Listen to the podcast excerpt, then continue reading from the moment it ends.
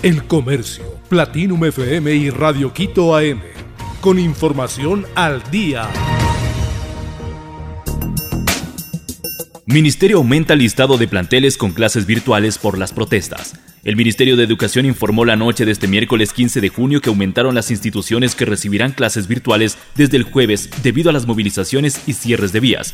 Esta cartera de Estado indica que identificó otras unidades en cantones en los cuales las clases se mantendrán a distancia hasta que se presenten las condiciones idóneas para el regreso presencial. En total, son 3.258 las instituciones que recibirán clases en línea.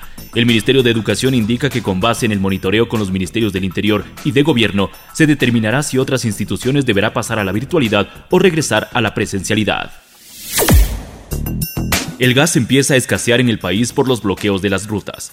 Este 15 de junio del 2022 no se escuchó el particular sonido de los carros repartidores de gas de uso doméstico por las calles de Cuenca, en esta y otras urbes como Quito, Latacún, Gambato, Tulcán, Ibarra y Riobamba ya hay desabastecimiento.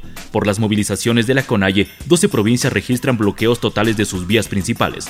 Esto impide que los tanqueros cisternas de las 19 empresas envasadoras del país se desplacen desde y hacia las terminales de almacenamiento y distribución de gas licuado de petróleo GLP, ubicados en Guayas y Esmeraldas. En Cuenca opera Austrogas, que desde la tarde del martes ya no disponen de gas, confirmó su gerente Gerardo Maldonado. Ellos comercializan unos 11.000 cilindros, 15 kilos diarios y abastecen al 70% del mercado.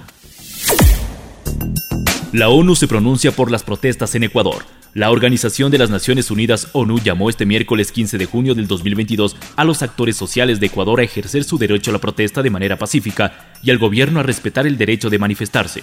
La ONU instó a las autoridades ecuatorianas a garantizar el debido proceso a todos los detenidos en el marco de las manifestaciones que fueron convocadas por la Confederación de Nacionalidades Indígenas del Ecuador, CONAIE, contra el gobierno de Guillermo Lazo. La Oficina de Naciones Unidas en el país latinoamericano hizo un llamado a la paz, a bajar las tensiones y a buscar los caminos del diálogo, según un comunicado leído en Nueva York por el portavoz de la organización Stefan Jornet. En este sentido, insta al respeto irrestricto a las garantías constitucionales y legales para el ejercicio de las protestas social y a las reglas del debido proceso aplicables a todas las personas detenidas en el marco de las manifestaciones de conformidad con los estándares internacionales de derechos humanos, señala la declaración.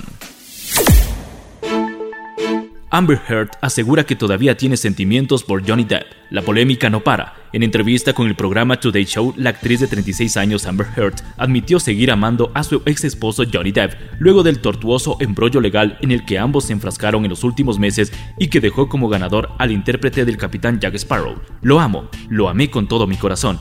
Hice lo mejor que pude para hacer que una relación profundamente rota funcionara, pero no pude, mencionó la actriz en una entrevista con Sabbath Gurner de Today Show.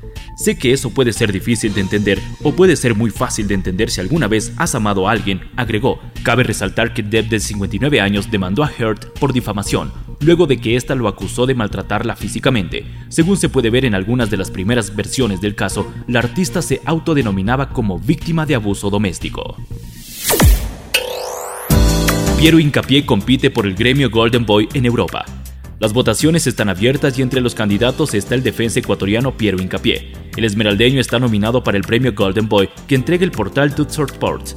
Según la Federación Ecuatoriana de Fútbol, el premio es considerado el balón de oro para los jóvenes futbolistas de Europa. Uno de nuestros chicos dorados de la tri va en busca de la distinción internacional que entrega Tut Sports y es considerado el balón de oro para los jóvenes futbolistas de Europa, publicó la FEF en la cuenta de Twitter, este 15 de junio del 2022. Ese medio internacional tiene abiertas las votaciones. Hay 100 candidatos y al ingresar a la página de la votación hay que buscar el nombre Piero Incapié. Si es su candidato preferido, lo selecciona y luego debe ir a la parte final para dar clic en votar.